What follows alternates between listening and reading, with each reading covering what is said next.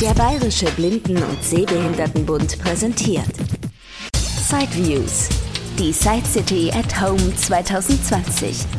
Interviews rund um Technik und Hilfsmittel für blinde und sehbehinderte Menschen. Von und mit Christian Stahlberg. Jetzt im Gespräch mit Locklink von der Firma Gaudio Breil. Ja, Sie sind ein Händler für Hilfsmittel, kaufen fleißig ein auf dem Weltmarkt und bringen dann äh, die besten Sachen sozusagen nach Deutschland. Und da wollen wir uns heute vor allem über ja, zwei, drei Produkte unterhalten. Ähm, als Nummer eins habe ich das Suno-Band hier stehen. Ein Hinderniswarner war, glaube ich, letztes Jahr erstmals auch auf der Side City zu sehen. Ich war zumindest damals auch beim Hersteller am Stand direkt und die haben mir das gleich mal umgelegt und irgendwie, here, look, und dann haben wir das alles in einer Affengeschwindigkeit im breitesten amerikanisch US-Englisch Englisch erklärt. Ähm, ja, Sie haben jetzt anscheinend den Generalvertrieb übernommen. Für alle, die jetzt den Beitrag nicht gehört haben, vielleicht oder nicht mehr so präsent haben, vielleicht erzählen Sie erstmal kurz, was das Sunoband genau ist. Ja. Das Sunoband erkennt Hindernisse, durch Vibration zeigt es Hindernisse an. Das heißt, äh, es sendet Ultraschallsignale aus, erkennt dann Hindernisse und meldet diese dann durch Vibration am Arm zurück. Das heißt, man trägt das Sunoband am rechten oder linken Arm dann äh, sieht aus wie eine Uhr und dann fängt es an zu vibrieren. Durch Vibration kann man auch die Uhrzeit abfragen. Das heißt, man kann Stunde und Minute durch Vibration sich anzeigen lassen. Dann kann man das Sonoband auch noch als Kompass nutzen. Das heißt, in Verbindung mit dem Smartphone kann man dann das Sonoband in verschiedenen Himmelsrichtungen drehen und dann sagt das Smartphone an, welche Himmelsrichtung man gewählt hat. Also man braucht zwingend eine App, um es betreiben zu können, oder genau, geht es auch ja. ohne App? Dann kann man mit dem äh, Suneband und dem Smartphone in Verbindung auch noch demnächst, das kommt jetzt, äh, jetzt raus neu, eine Navigation starten. Das heißt, man wählt beim iPhone aus oder beim äh, Android aus, wohin man gehen möchte. Also gibt es für iOS und, und für Android-Systeme. Kann man auswählen, welches Ziel man äh, hat. Und dann zeigt man mit dem Arm, wo das Suneband sich dran befindet, in die Richtung und das Smartphone sagt einem die Richtung an, ob man die richtige Richtung ausgewählt hat oder die falsche Richtung geht. Wenn man jetzt während des Gehens ähm, entsprechend an Laden und äh, Geschäften vorbeikommt und Kreuzungen erreicht, wird man eben auch durch das Smartphone gewarnt, weil das Sunoband eben dementsprechend ähm, mit dem Bluetooth verbunden ist und auch das ähm, Sunoband quasi in die Richtung zeigt, in die man geht. Das Smartphone erkennt dann die Umgebung dazu. Das ist quasi eine App, die man ähm, auf das Smartphone installiert. Und da muss man das Sunoband mit dem Smartphone per Bluetooth pairen. Und dann, äh, sobald man das Sunoband bewegt, was am Arm sich befindet, dann kann, äh, bekommt das Smartphone sofort entsprechende Rückmeldung dazu. Aber auch wenn man jetzt nur die Hinderniswarnung nutzen will, also ein Smartphone braucht man zwingend, weil das braucht man nicht. Also wenn man jetzt nur die Hindernisse erkennen möchte, braucht man kein Smartphone, weil das ah, okay. Sonoband ist ein Standalone-System, um Hindernisse zu erkennen. Da braucht man es nicht. Nur wenn man die erwarteten Funktionen nutzen möchte, von denen ich gerade sprach, dann braucht man eben ein Smartphone dafür. Und muss man das dann äh, besonders am Ärmel befestigen? Also ich meine, der Sensor, der muss ja irgendwie nach vorne schauen. Also wahrscheinlich genau. äh, darf ich jetzt nicht zu sehr mit meinem Arm schlenkern. Nee, weil dann äh, kommt eine Verwirrung weil der Sensor muss natürlich in eine Richtung zeigen, um die Signale aussenden zu können und zwar ganz gezielt und auch straight, sonst kommt er durcheinander. Das heißt, dann weiß man selber nicht mehr, in welche Richtung ist eigentlich mein Hindernis zum Beispiel. Ist es links von mir oder vor mir, weil der Sensor natürlich dementsprechend immer in eine andere Richtung zeigt. Das heißt, wenn ich wissen möchte, in welcher, ob vor mir Hindernisse sind, zum Beispiel oder links von mir sind, dann muss ich den Sensor entsprechend halten. Aber ansonsten während dem normalen Laufen muss ich den jetzt nicht mittig meinen Arm vor den Körper halten, damit das, weil ich, es gibt ja auch andere Hindernissensoren, die man dann aber sehr mittig einfach am Körper platzieren muss, damit ja. die nach links und rechts ungefähr den gleichen Winkel abdecken. Also wahrscheinlich haben die ja schon so ein bisschen eine leichte Korrektur eingebaut, ja, dass es vom Winkel genau. her schon passt, wenn ich das jetzt ja. eher links halte. Also man äh, muss das, äh, den Arm jetzt nicht direkt vor dem Körper halten, man äh, kann den Arm einfach links oder rechts runterbaumeln lassen, sage ich mal, oder leicht angewinkelt halten dann erkennt er eben auch Hindernisse vorm Körper. Man muss dann aber in der App einstellen, ob man das Sudoband links oder rechts trägt. Damit er weiß, in welche Richtung er halt genau, kürzer ja. oder weiter schauen muss. Quasi. Genau. Mhm. Dann kann man über die App auch noch einstellen, ob man im sogenannten Indoor- oder Outdoor-Modus ist. Das heißt, im Indoor-Modus kann man kürzere Erkennungsdistanzen einstellen. Das heißt, zum Beispiel macht es ja Sinn, wenn man jetzt im Indoor-Bereich Hindernisse erkennen möchte, dass man nur, sagen wir, drei oder vier Meter entfernte Hindernisse erkennt, weil Hindernisse, die jetzt sieben, acht Meter entfernt sind, die interessieren einen ja weniger. Outdoor ähm, ist natürlich was ganz anderes. Wenn ich jetzt auf der Straße mich bewege, dann möchte ich natürlich schon im Vorfeld eher gewarnt werden, weil so sieben, acht Meter ist natürlich, wenn man relativ schnell geht, nicht viel. Deswegen kann man das entsprechend umstellen, ob Outdoor- oder Indoor-Modus. Und beide Modi kann man aber entsprechend konfigurieren. Das heißt, wenn ich sage, ich möchte meinen Indoor-Modus dann doch länger haben als zwei Meter, drei Meter, dann kann ich das entsprechend einstellen und umgekehrt natürlich auch. Und das macht man über die App, die man auf dem Smartphone hat. Und da kann man auch die Vibrationsintensivität einstellen. Das heißt, manche mögen eine ganz leichte Vibration, manche eine Stärke und manche halt so eine mittlere Stärke halt. Ne? Mhm. Und dementsprechend wird aber auch natürlich, wenn es stark vibriert, der Akku mehr belastet, logischerweise, als wenn er nur leicht vibriert. Wie lange hält der Akku dann bei normaler Nutzung, sag ich mal? Ungefähr neun bis zehn Stunden rechnet man, also bei normaler Nutzung. Und dann gibt es so eine Micro-USB-Buchse, wo man es einstöpselt genau, oder ja. dann kann, dann kann man das laden und innerhalb von drei Stunden ist es auch wieder geladen. Mhm. Das geht schnell. Und im Winter wahrscheinlich dann etwas schwieriger zu handhaben, weil man ja dann doch vielleicht mal einen langen Mantel anhabt und dann womöglich ja, das genau. Ding dauernd vibriert, weil es halt irgendwie ein Zipfel vom Mantel sieht ja, oder das, vielleicht gar genau, komplett. Genau, dann ist es schwieriger, dann muss man sich überlegen, ob man das Suneband nicht quasi auf dem Mantel dann äh, befestigt dass es dann quasi außen ist. Mhm. Der, und die Vibration lieber stärker einstellt, weil genau, der Mantel ja, so dick ist. Ja, das ist dann so, ja. Aber dann kann man das eben auch immer nutzen. Und wir haben jetzt auch ähm, das Sunuband an Kunden verkauft, die zum Beispiel im Keller waren und haben jetzt eine lange ähm, Reihe von Kellertüren gehabt. Und jetzt haben die mir gesagt, naja, die, das sind, ich glaube, irgendwie 20 oder 30 Kellertüren, sprach die eine Kundin von. Und sie meinte, na, irgendwo mittendrin ist meine Kellertür und die habe ich aufgelassen. Die ist aber sehr klein. Und dann war eben die Frage, wie kann man die Kellertür finden, wenn man die offen lässt. Und da hat jetzt das Soneband genommen, hat mir berichtet, genau jetzt kann sie die Kellertür finden, weil sie die offen stehen lässt. Dann kann sie das genau mit, der, mit dem Soneband richtig genau auffinden, die Kellertür. Mhm. Also durchaus kreative Anwendungsmöglichkeiten, wenn man genau, sich das ja. macht. Genauso kann man natürlich auch, wenn man zum Beispiel einen Eingang sucht, einen Haustüreingang zum Beispiel, kann man auch gucken, okay, jetzt vibriert es immer, wenn ich ganz dicht an der Wand entlang gehe. Und wenn ich merke, es hört auf zu vibrieren, weiß ich, okay, da muss irgendwo eine Lücke, eine Lücke sein, sei es eine Heckenlücke oder ein Eingang oder was auch immer halt. Aber dann kann man sich darüber entsprechend orientieren. Gut, auf der Straße dann natürlich wieder etwas schwerer wie bei jedem Hinderniswarner. Es vibriert halt, aber man weiß jetzt nicht, ist das wirklich ein Ampelmast oder ist das irgendwie, keine Ahnung, nur ein Schild, was da leicht reinragt ja, oder so. Genau. Aber also man muss dann schon selber halt ein bisschen mitdenken wahrscheinlich, genau, das dass man weiß, Fall, was könnte das, es sein. Das ist klar. Aber wenn man zum Beispiel ähm, an eine äh, Richtung Ampel geht oder Bushaltestelle und weiß, Mensch, da vorne muss irgendwo der Pfosten sein und als Blinder sieht man es nicht, dann kann ich natürlich auch mit meinem Arm entsprechend äh, mich bewegen, den Arm äh, nach vorne oder hinten bewegen. Dann kann ich eben schauen, in welche Richtung ist eigentlich der Pfosten. Dann rennt man nicht dagegen.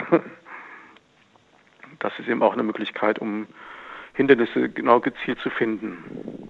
Ja, und das gibt es jetzt ab sofort bei Ihnen quasi und, genau. und heißt auch Suno Band oder Gaudio Band oder so? Nee, das heißt auch Suno Band. okay. Das haben wir auch schon bei uns im Online-Shop drin. Okay, und kostet, weil es ist ja dann doch eher ein Hilfsmittel, was man sich wahrscheinlich dann ja doch eher privat leistet, weil es wahrscheinlich mit der Beantragung Krankenkasse ein bisschen schwierig ist. Ähm, wir werden es bei der Krankenkasse beantragen. Da kriegen wir auch eine Hilfsmittelnummer zu. Also ich, ich hoffe mal, sagen wir so. Man äh, muss das natürlich immer entsprechend äh, beantragen bei den Krankenkassen, beim GKV. Und äh, dann wird es eben auch über die Krankenkasse finanzierbar sein. Und wir würden auch dafür Sorge tragen, dass wir eben entsprechende Dienstleistungen dazu anbieten. Das heißt, wir kommen dann zum Kunden vorbei und zeigen, wie das Sunoband funktioniert und zeigen auch, wie man das mit der App dann in äh, Verbindung dazu nutzt. Das heißt, das Sonnenband liegt jetzt bei 480 Euro plus Steuern. Jetzt muss man, ich glaube, 570 Euro Pi mal Daumen. Und das ist natürlich jetzt für den Privatbereich, kann man natürlich, manche kaufen das schon, haben wir schon festgestellt, aber manche sagen auch, naja, ich warte erstmal, bis, ich das, bis das über die Krankenkasse finanzierbar ist. Wie das bei Blindenhilfsmitteln so ist die meisten müssen natürlich irgend von einem Kostenträger finanziert werden. Ja, kommen wir zum nächsten Produkt, dem Gaudio ja. Voice. Wurde ja auch von Ihnen auch schon letztes Jahr so ein bisschen als Pronto-Nachfolger äh, angekündigt. Also genau. ein äh, Braille-Organizer, mit dem man Notizen machen kann und vielleicht auch mehr. Hm, ja, aber vielleicht beschreiben Sie erstmal so ein kurzes ja. Gerät, erstmal vielleicht rein, so wie es ausschaut von der genau. Hardware her. Das Gaudio Voice ist eine 16-stellige Braillezeile mit einer eingebauten Sprachausgabe und verfügt über eine Braille-Eingabetastatur. Das heißt, man hat acht Punkte Braille-Eingabemöglichkeit und dazu zwei Leertasten im Vergleich wie bei unserer, Gaude, bei unserer Gaude Braille Mini. Dann hat man links und rechts jeweils eine Lesetaste, um die Braillezeile vorwärts und rückwärts zu bewegen. Und man hat dann noch dazu zwei Joysticks links und rechts. Das sind zwei Fünf-Wegeschalter, so nennen wir die, weil man die nach oben, unten, links, rechts und in der Mitte drücken kann. Davon haben wir jeweils äh, eins links und ein rechts. Dann haben wir einen, äh, auf der rechten Seite einen sogenannten VIP-Schalter. Mit dem kann man das Gaudi Voice einschalten bzw. ausschalten. Man hat aber auch die Möglichkeit, den Standby-Modus einzuschalten bzw. auszuschalten. Das heißt, wenn an, der Anwender sagt, ich brauche das Gaudi Voice jetzt gerade mal nicht für die nächste Stunde, dann kann man besser in den Standby-Modus schalten, als äh, das Gaudi Voice immer auszuschalten, weil die äh, Geräte brauchen natürlich so ungefähr 20, 25 Sekunden, bis sie wieder startklar sind. Äh, deswegen ist es sinnvoll, den Standby-Modus zu nutzen, wobei wir dabei eben auch unterscheiden zwischen Breitzeilen, Ausschaltung und System äh, Standby, weil die Breitzeile braucht, sollte natürlich äh, möglichst mehr geschont werden als das ganze System, weil das System braucht natürlich mehr Strom. Und deswegen mhm. kann man eben beides separat einstellen. Des Weiteren, die Sprachausgabe kann man auch entsprechend laut leiser stellen, Geschwindigkeit verändern, man kann sie auch ausschalten, man kann sie auch äh, natürlich wieder einschalten über Tastenkombinationen. Achso, von Hardware, was ich noch vergessen habe, ist einmal ein äh, 3,5 Klinke Kopfhöreranschluss und ein USB-Anschluss zur Nutzung von USB-Sticks. Des Weiteren kann man auch Micro-SD-Karten verwenden bis zu 128 Gigabyte und so kann man eben seinen Speicher für Dokumente und allen möglichen anderen Dingen entsprechend erweitern. Bluetooth haben wir natürlich auch, um jetzt äh, das Ganze mit dem Smartphone zu verbinden als Braillezeile und Braille-Tastatur. Verbindung mit Android und äh, iOS. Und wir können das Ganze natürlich auch per USB mit dem PC verbinden und dann in Verbindung mit Screenreading als Braillezeile nutzen. Natürlich haben wir auch WLAN eingebaut, um E-Mails zu verarbeiten oder entsprechend auch Kontakte zu speichern und natürlich auch im Internet zu surfen. Einen Webbrowser haben wir auch eingebaut. Das sind jetzt derzeit die Softwarefunktionen, also Texteditor, ähm, Terminverwaltung, E-Mail, genau. was was noch? E-Mail, Webbrowser. Browser auch, ja. Uhr, mhm. ich schaue jetzt gerade Kalender natürlich, Kontakte, dann E-Mail, Webbrowser klar, Bluetooth, USB-Verbindung, dann Dateiverwaltung, um entsprechend seine Dokumente zu löschen, zu kopieren und so weiter. Mhm. Ah, Sie haben es, glaube ich, gerade im Hintergrund sogar laufen. Das genau, ist dann ja. auch mit Sprachausgabe Eloquenz quasi. Genau, ja. Und der alten Eloquenz quasi. Also, ja, genau. Und die Textverarbeitung, da sind wir jetzt bei. Da haben wir jetzt inzwischen auch eine Docs-Integration äh, geschafft. Das heißt, wir können Docs-Dokumente erstellen und äh, öffnen. Und wir sind auch dabei, PDF-Dokumente lesbar zu machen, zugänglich zu machen. Und da kann ich auch zwischen Kurzschrift und äh, Vollschriftdarstellung oder Basisbreil. Das haben wir derzeit noch nicht äh, gemacht, aber das ist, ist auch in Planung, weil wir sind erstmal dabei, so die Basics fertig zu machen, sodass jeder Kunde sagen kann, okay, das Gaude Voice ist für mich soweit fertig. Dann äh, die Updates kommen jetzt nach und nach, werden die eingespielt. Das heißt, wir schicken dann die Updates zum Kunden zu. Und da ist unter anderem eben auch äh, Umschaltung zwischen Vollschrift und Kurzschrift eingebaut. Das ist auch ein Thema bei uns. Hm, dass man dann direkt einen Text äh, nicht vorher irgendwie am PC mit RTFC erst umformatieren muss, genau, nee, am Gerät das quasi Genau, äh, per Tastenkombination wollen wir das umschaltbar machen. Und weitere Funktionen sind dann, ja, kommt halt darauf an, was gewünscht wird wahrscheinlich. Ich meine, würde sich auch irgendein MP3-Player oder Daisy-Player, wenn es genau, einen Lautsprecher so, hat, Sprachausgabe ja, wäre vielleicht genau. auch eine Option. Äh. Das planen wir auch noch, aber das äh, erstmal planen wir äh, die Fertigstellung der ganzen Anwendung, dass die eben richtig gut und sauber funktionieren. Und dann gehen wir zu den weiteren Dingen. Also wir haben jetzt zum Beispiel auch überlegt, multi, äh, multiple Dokumentenverwaltung äh, einzubauen. Das heißt, man hat mehrere Dokumente gleichzeitig offen und kann dann Texte zwischen den Dokumenten hin und her kopieren und verschieben.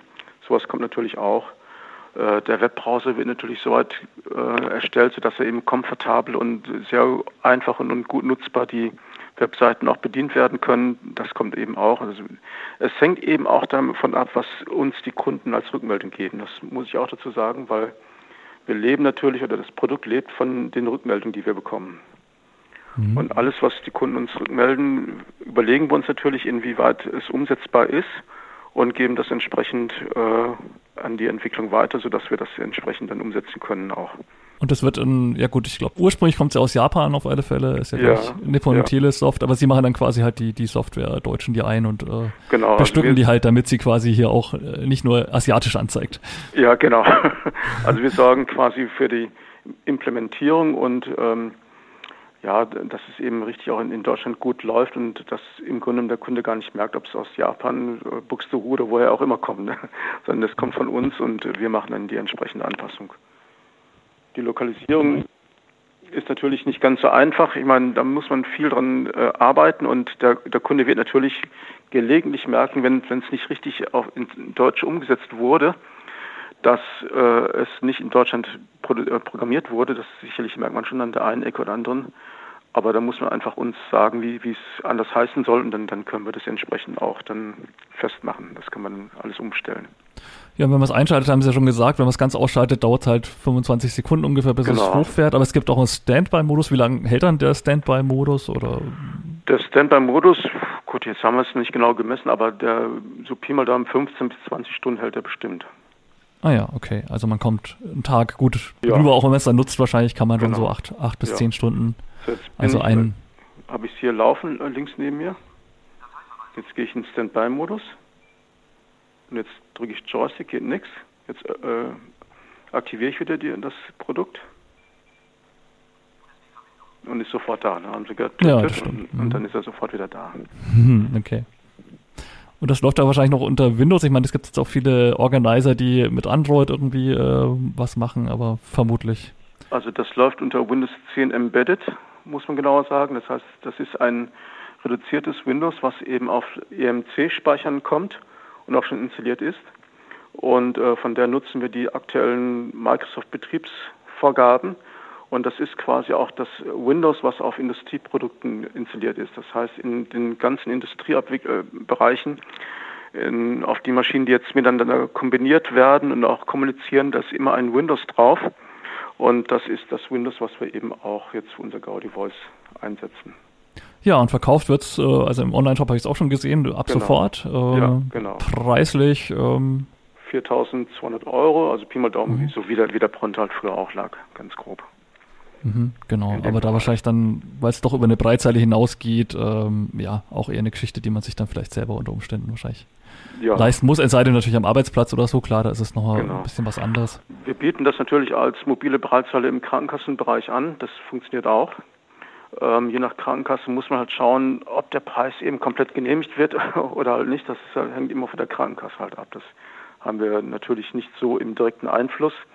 Wir können natürlich bestimmte Hinweise zu, zum Anfang des, der Beantragungsvorgänge immer sagen, ob es klappt oder nicht klappt. Und wenn ja, zu welchem Prozentzahl es klappen wird, aber hundertprozentig ist es halt nicht immer gleich. Ja, und jetzt hat man es ja gerade schon bei diesem Produkt. Also es ist einerseits in Windows installiert, von dem der Nutzer aber so nichts merkt. Er kann da jetzt auch mhm. keine Software frei drauf installieren. Ähm, nee, nee. Das wäre jetzt aber wieder beim Gaudiobook der Fall. Das ist genau. ja Ihr Notebook mit integrierter Breitzeile quasi. Man spart sich genau. das Display komplett, dadurch spart ja. man vielleicht auch schon mal ein bisschen Gewicht und Strom, ist schon mal ein genau. Vorteil. Ja, ähm, ja gab es da im letzten Jahr noch irgendwelche Entwicklungen oder irgendwelche Aktualisierungen? Oder? Das sind wir jetzt soweit fertig. Also wir haben jetzt USB 3 haben wir eingebaut. Das heißt, äh, man kann eben jetzt auch große Festplatten anschließen. Und wir haben äh, eine andere Tastatur inzwischen eingebaut, die eben auch einem Notebook sehr ähnelt, weil wir die erste Tastatur, die wir eingebaut haben, da hatten wir relativ viele Rückmeldungen bekommen, dass die eben vom, vom, vom Feeling her nicht so gut war und vom, vom Druckpunkt her nicht so gut war.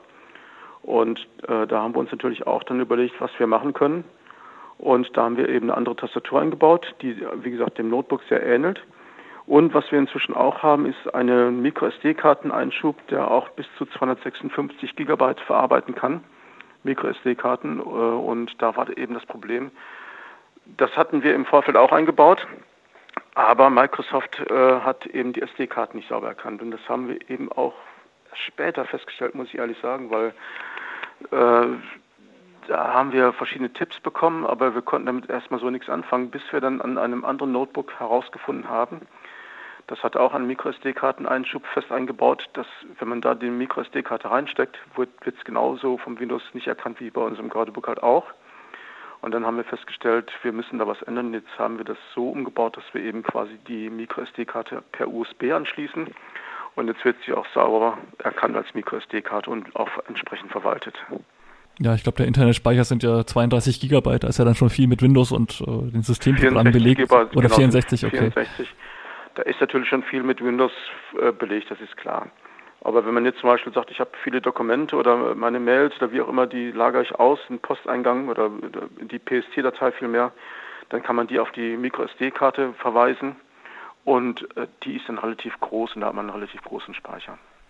Wie ist das eigentlich so mit Aufrüstung? Also ich sag mal, eine Breitzeile die nutzt man ja doch vielleicht, naja, acht bis zehn Jahre, wenn sie irgendwie gut äh, funktioniert. Ein Notebook mhm. kann man vielleicht dann doch leichter mal nach drei, vier Jahren sagen, okay, jetzt gönne ich mir mal was Schnelleres, was anderes. Ähm, also gibt es da ganz grundsätzlich auch irgendwie Möglichkeiten, das irgendwann vielleicht auch mal aufzurüsten oder umzubauen, wenn man da jetzt sagt, die Zeile ist eigentlich noch gut, aber das Notebook an und für sich, was da integriert ist, ist mir irgendwie zu langsam. Es gibt immer Möglichkeiten, aber wir hängen natürlich sind davon abhängig, was Intel, ähm, was die USB-Sticks von Intel uns anbieten, weil im Grunde genommen äh, bauen wir auf eine Miniaturtechnik und da ist, sind die Grenzen relativ eng gesetzt, muss ich sagen, weil ähm, da gibt es nicht die, die großen technischen Sprünge wie jetzt bei normalen Notebooks.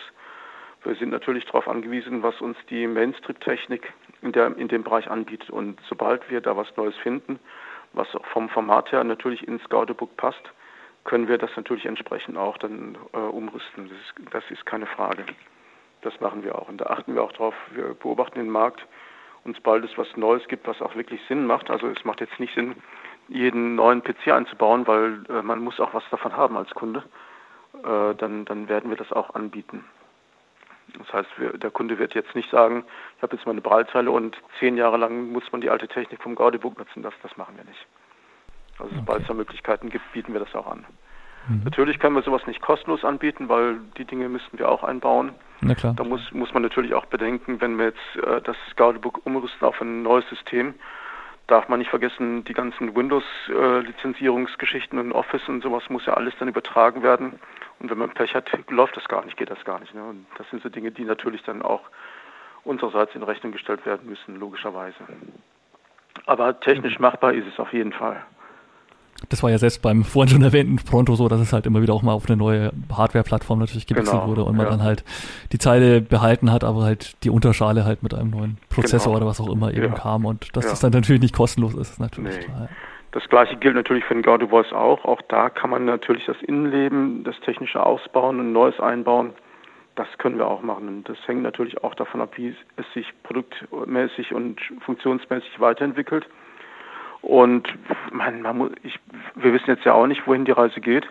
Jetzt mal äh, angenommen in zwei Jahren stellen wir fest, die neuen Applikationen sind zwar alle schön gut, aber wir brauchen neue Hardware, die etwas leistungsstärker ist. Dann können wir sowas natürlich auch anbieten weil wir uns natürlich dem ganz normalen Markt bedienen. Das ist ja keine hardwaremäßige Eigenentwicklung, die erfolgt, wo wir sagen, wir haben jetzt hier 1000 Platinen, die wir loswerden müssen, sondern wir können ganz normal auf dem Hardwaremarkt uns bedienen und dementsprechend die Technik nutzen. Ah, da haben Sie noch Einfluss auf den eigentlichen Hersteller in Japan, können Sie dem auch sagen, was dann halt Ja, ja, genau. Also wenn wir jetzt dem Hersteller sagen, hier, so und so sieht's aus, äh, schaut mal danach, ob ihr was Neues findet oder wenn wir auch was finden, was wir äh, dem Hersteller oder den Japanern zuschicken können, dann lesen die sich das auch durch natürlich und äh, geben uns auch Rückmeldungen, ob es machbar ist oder nicht machbar ist. Also da haben wir direkten Einfluss drauf, weil es im Grunde genommen unser Produkt ist, was wir planen und was wir quasi entwickeln lassen.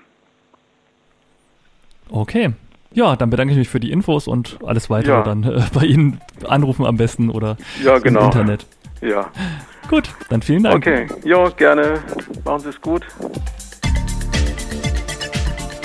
Gaudiobreil aus Marburg. www.gaudiobreil.de. Alles ein Wort. Telefon 06421 3895 380. Das war ein Beitrag aus Sideviews, der Podcast mit Themen rund um Technik und Hilfsmittel mit Christian Stahlberg. Weitere Informationen unter www.sideviews.de. Ein Angebot des BBSB.